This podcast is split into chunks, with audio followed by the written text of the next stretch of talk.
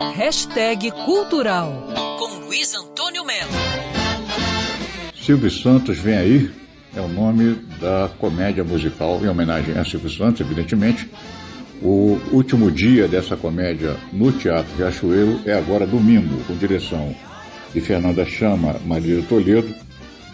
O musical é um momento da vida, são, aliás, recortes da vida de Seno Bravanel desde a sua infância, quando ele foi camelô no Rio de Janeiro e foi camelô na barca é, Rio Paquetá. Dizem que é Rio Niterói, mas não, não, Rio Paquetá. E, enfim, o recorte, esse momento Silvio Santos, que é abordado pelo musical, vai até a década de 90, quando o SBT se consolidou.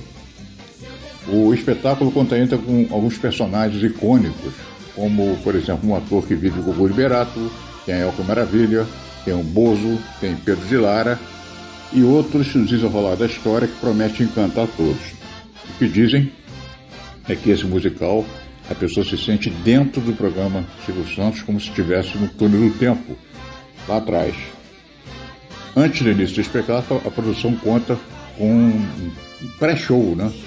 repleto de atrações do programa Silvio Santos, A Porta da Esperança, Foguete do Sim, Roletrando, Tudo por Dinheiro, como se fosse o programa mesmo, mas antes da peça do musical começar. Além de um bar com comidas típicas chamada Domingo, chamado Domingo no Parque, com pipoca, refrigerante, algodão doce, enfim.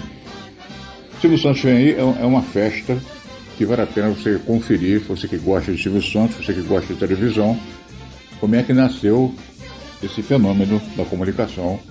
Cênara Bravanel, Silvio Santos, no Teatro Cachoeiro, domingo. Luiz Antônio Melo para Band News FM.